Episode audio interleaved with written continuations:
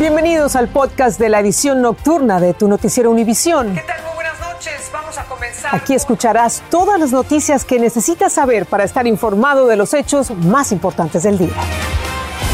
Es lunes 31 de enero y estas son las principales noticias. Devastada por el dolor quedó una pareja hispana al perder a sus siete hijos en un choque en Las Vegas. Un automóvil que iba a 100 millas por hora se pasó un semáforo y habría causado el fatal accidente, según un reporte. Fue desgarrante cuando me doy, me dijo que mis hijos estaban muertos. Tenemos recomendaciones de un experto en seguridad vial para evitar potenciales tragedias por la ira al volante a propósito del escalofriante video sobre una disputa que acabó a balazos entre dos conductores en la Florida. Y asesinan a tiros a un colaborador de la prensa en México. Tres pistoleros acribillaron a Roberto Toledo en Michoacán. Este es un noticiero Univisión Edición Nocturna con Patricia Yaniot y León Krause. ¿Qué tal? Muy buenas noches, bienvenidos. Vamos a comenzar, León, con una historia desgarradora, con un aparatoso accidente que involucró a varios vehículos y acabó con la vida de nueve personas en el municipio de North Las Vegas, en Nevada. La policía dijo que siete de las nueve víctimas eran miembros de una sola familia hispana. Juan Carlos González habló con la familia que perdió a seis hijos y un hermano. Las imágenes del accidente son impresionantes, una tragedia que ha causado un gran dolor, y es que en solo un momento esta pareja perdió a todos sus hijos. Arrancaron mi vida, desde el más pequeño hasta el más grande, no me dejaron nada, todos. Tenía mis bebés chiquititos y mis todos grandes, todos los llevaron. Por una inconsciencia, todos se los llevaron. No tengo nada que hacer. Los seis hijos, dos de ella, dos de él y dos entre sí, iban con el hermano de Erlinda Zacarías a recogerla del trabajo porque habían quedado de verse para ir a comer, pero nunca llegaron. Me vine a buscarlos donde me decían que venían y miré todas las luces y ahí estaba el accidente, estaban todos ahí. Después de varias horas, las autoridades le confirmaron sus sospechas. Yo lo sentí en mi corazón que eran ellos y finalmente ellos fueron muy amables conmigo y me, y me ayudaron y me dijeron, sí señora, son sus hijos todos y ya. De inmediato avisó a su esposo. Fue desgarrante cuando me doy, me dijo que mis hijos estaban muertos. Yo no lo podía creer. Según la policía, el accidente ocurrido la tarde del sábado fue provocado por un conductor que iba a exceso de velocidad y se pasó un semáforo en rojo, chocando a varios vehículos. Él y su acompañante también perdieron la vida. En total, nueve muertos y seis heridos. En esta casa que hasta hace unos días estaba llena de niños, de vida y de alegría, ahora solo hay tristeza y luto. Por una inconsciencia todos se los llevaron. No tengo nada que hacer. Ese es mi sentimiento. Nada. Todo me arrebataron de mi vida. Lo demás no tiene caso. Aquí la comunidad ha venido a dejar flores y veladoras, además de otros artículos en memoria de las víctimas. Mientras tanto, las autoridades investigan para determinar si es que hubo otros factores, como por ejemplo el alcohol o las drogas que contribuyeron a este accidente ocurrido justamente aquí en esta intersección. En Las Vegas, Juan Carlos González, Univisión. Qué tragedia. Terrible. Bueno, nuevas investigaciones indican que los asaltos a trenes de carga en Los Ángeles que han alarmado a esa comunidad van más allá de robos de suministros de producto de tiendas o mercancía comprada por Internet.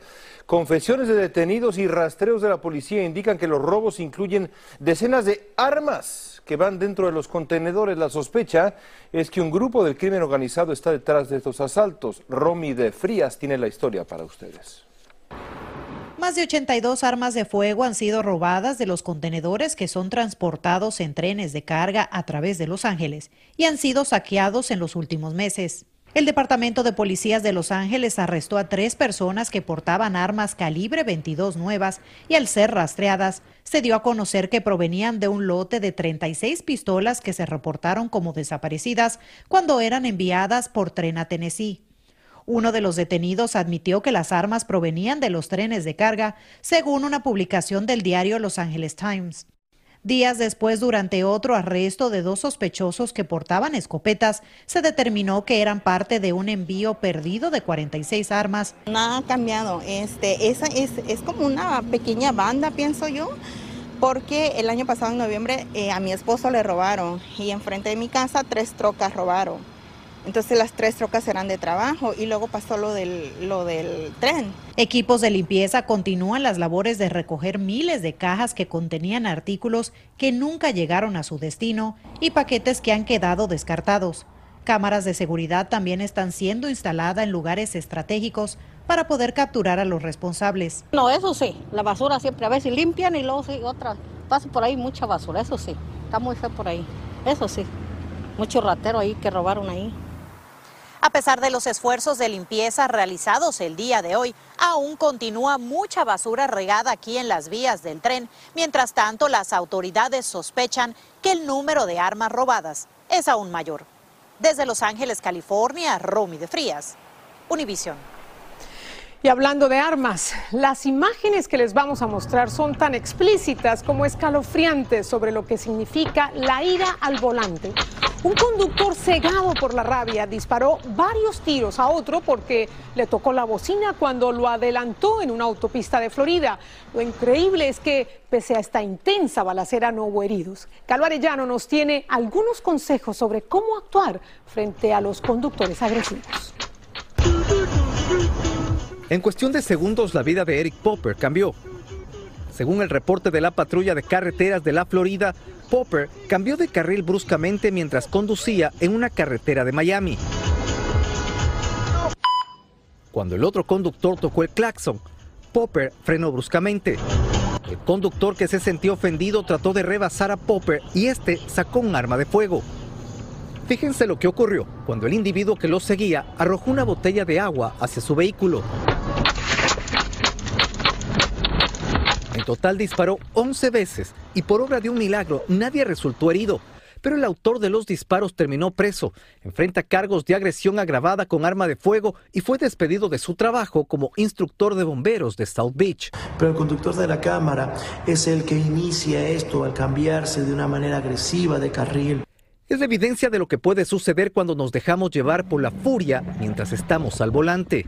La ira en la carretera es un factor que interviene en al menos el 54% de accidentes de tránsito en los Estados Unidos. Es por eso que todos quienes conducimos debemos estar conscientes que esto puede pasarle a cualquiera.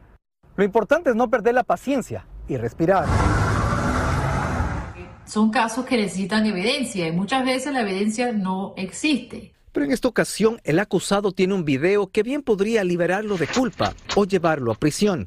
Por esta razón, expertos en seguridad en las carreteras aconsejan el uso de estas cámaras para grabar el comportamiento de los pasajeros de un vehículo y también tienen consejos para lidiar con conductores agresivos. No alimentes la ira, toque el claxon solo si es necesario. No hagas maniobras peligrosas para desquitarte. No tengas miedo en denunciar.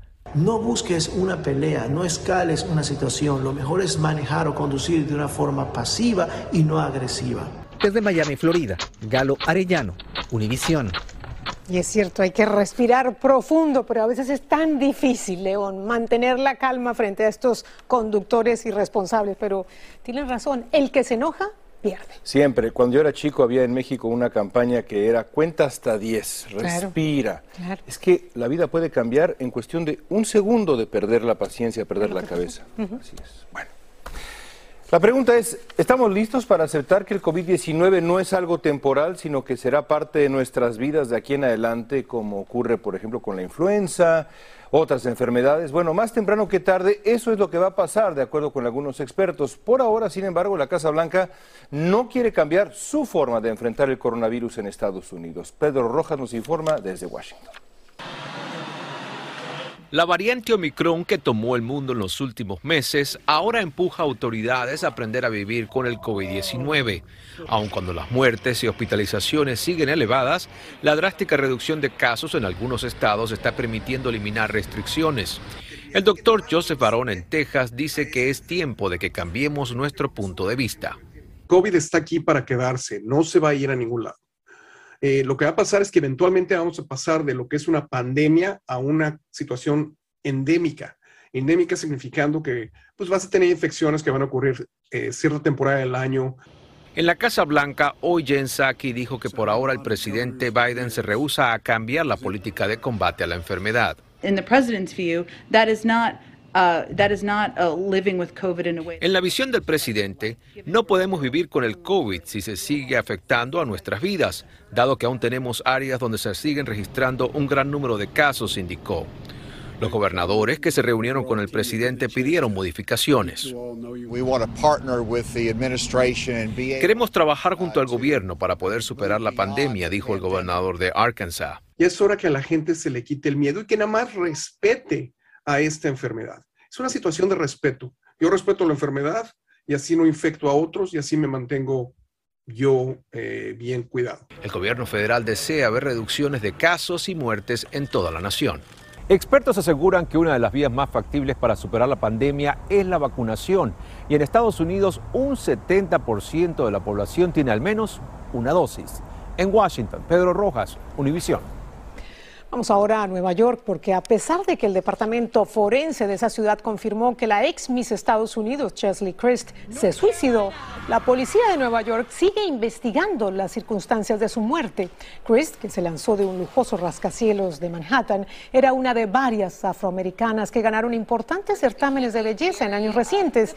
Tenía 30 años, era abogada, tenía una maestría en administración de empresas, era bloguera de moda y corresponsal del show de televisión Extra. Los psicólogos dicen que hay personas que a pesar del éxito luchan con la falta de esperanza, la ansiedad y por supuesto la depresión. Y por eso es tan importante hablar del tema del suicidio, porque el suicidio es eh, sin duda hoy por hoy una de las mayores causas de muerte en Estados Unidos. Según información de los CDC, la cuenta provisional, provisional de suicidios en el 2020 suma más de 45 mil personas que se quitaron la vida, 80% hombres, 20% mujeres. De acuerdo al informe, la tasa de suicidios disminuyó un 3% del 2019 al 2020. Por desgracia, los hispanos y los afroestadounidenses son entre los más impactados por el suicidio con un aumento de 5%. Y esto es lo más importante, amigos, por favor recuerden, si ustedes o alguien que ustedes conocen necesita ayuda, en este instante no están solos. Busquen ayuda, llamen a la línea nacional de prevención del suicidio al número 1-888-628-9454. Háganlo sin pena ahora. Muy importante tomar nota de ese teléfono. Vamos a cambiar de tema. Indocumentados y activistas reanudaron su presión al Senado para que se apruebe una ley que legalizaría a millones de inmigrantes. La medida ya ha sido rechazada dos veces por la parlamentaria del Senado que interpreta las reglas de la Cámara Alta. Los inmigrantes piden a los senadores demócratas ignorar la recomendación de esta congresista y actualizar una ley migratoria para legalizar a quienes llegaron al país antes de 2010. Jaime García con más detalles de esta propuesta. El Senado federal reanudará las discusiones de la ley para mejorar la reconstrucción del país propuesta por el presidente Joe Biden. Y defensores de los inmigrantes buscarán presionar a los 50 senadores demócratas para que el proyecto incluya un solo cambio en la ley de inmigración, que haga realidad la anhelada residencia legal para indocumentados urgiéndoles de que ellos reintegren el registro en, la, en, en, el paquete de Build Back Better. El registro es una fecha dentro de la ley de inmigración, considerada la vía rápida a la residencia legal. La ley de registro como existe ahorita me permite obtenerle la residencia permanente a indocumentados que puedan comprobar que han estado aquí antes de enero primero 1972. Lo que estamos pidiendo es que ellos cambien la fecha al enero 1 del 2000 este cambio fue una de las tres propuestas de inmigración presentadas a la parlamentaria del Senado, encargada de evaluarlas, quien rechazó dos de ellas. Ella dio su recomendación señalando, ¿verdad?, a que el registro no podría ser parte del proceso de reconciliación. Y es por eso que nosotros lo que estamos pidiendo también al Senado es que ignoren la parlamentaria, ¿verdad? Eso abriría las puertas a residencias permanentes para millones de indocumentados que han estado aquí desde esta fecha y puedan comprobar que tienen buena conducta moral. Si el Congreso aprueba el cambio en la fecha de registro, se estima que hasta 7 millones de trabajadores indocumentados y sus familias pudieran legalizarse. Esto incluye a los jóvenes Dreamers, a trabajadores esenciales, a trabajadores del campo y también a miembros de los programas de TPS. En Los Ángeles, Jaime García, Univision. Asesinaron en México a un empleado de un despacho de abogados que colaboraba con la publicación digital Monitor Michoacán y que había recibido amenazas de muerte. Su asesinato ocurrió en medio de un fin de semana violento con dos masacres de personas en los estados de Hidalgo y de Guanajuato. Nos informa Alejandro Madrigal. Varios impactos de bala alcanzaron a Roberto Toledo en el garage del sitio web en donde colaboraba, en el municipio de Zitácuaro, Michoacán. Algunos se incrustaron en la puerta y en una camioneta. El director de ese medio, Monitor Michoacán, confirmó las advertencias que recibió y que sí colaboraba con ellos. Estas amenazas se cumplieron y hoy asesinaron a uno de nuestros miembros, de nuestro equipo. Tras el crimen, dejaron mensajes donde presuntamente un cártel se adjudicó el asesinato porque Toledo también ayudaba a un abogado que supuestamente llevó el caso de un delincuente rival. El vocero de la presidencia, Jesús Ramírez, primeramente condenó el asesinato y calificó a Toledo como periodista. Sin embargo, más tarde reviró. Dijo que solo era auxiliar en un despacho de abogados. Este asesinato no fue un hecho aislado. Este fin de semana hubo varios actos delictivos, entre ellos un enfrentamiento en Tepalcatepec, Michoacán, en donde delincuentes dispararon contra militares que disolvían un bloqueo carretero militares fueron auxiliados por un helicóptero artillado para repeler la agresión y detuvieron a nueve personas. Los grupos delictivos eh, usan a la población para eh, fungir como escudo humano, para presionar a la autoridad. La inseguridad no quedó solo en Michoacán. En dos crímenes distintos, 14 personas fueron asesinadas. El primero sucedió en Silao, Guanajuato. Sicarios asesinaron a ocho personas, entre ellas dos menores de edad, dentro de una casa.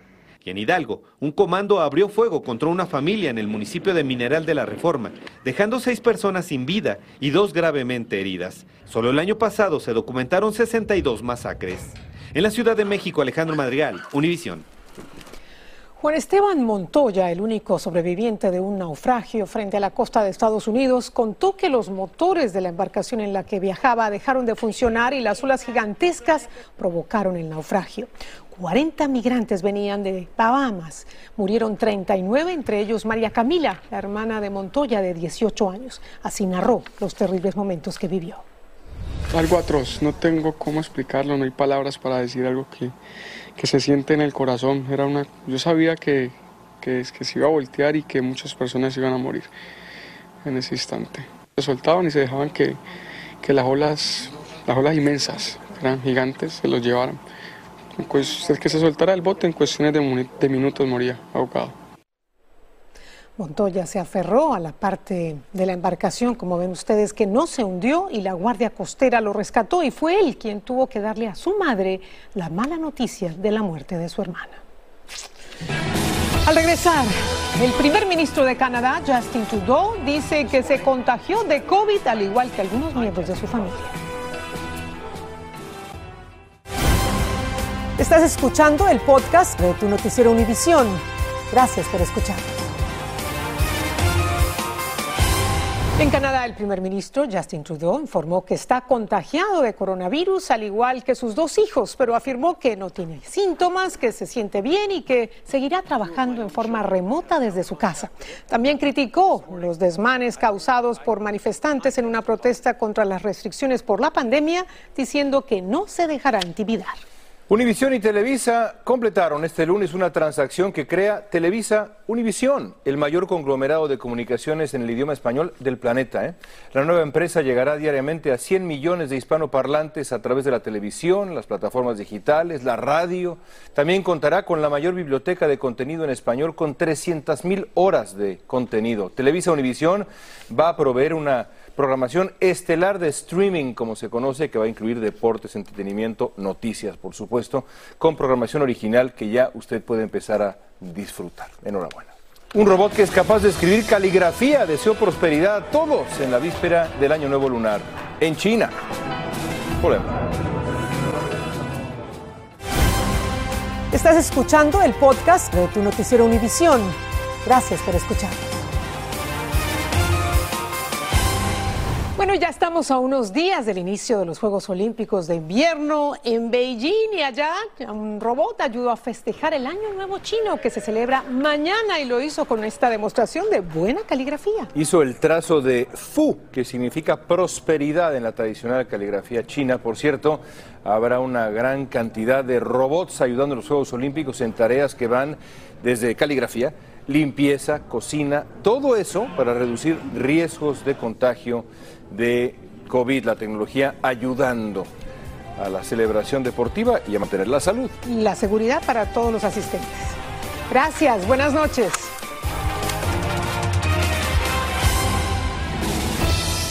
Así termina el episodio de hoy de Tu Noticiero Univisión. Gracias por escucharnos.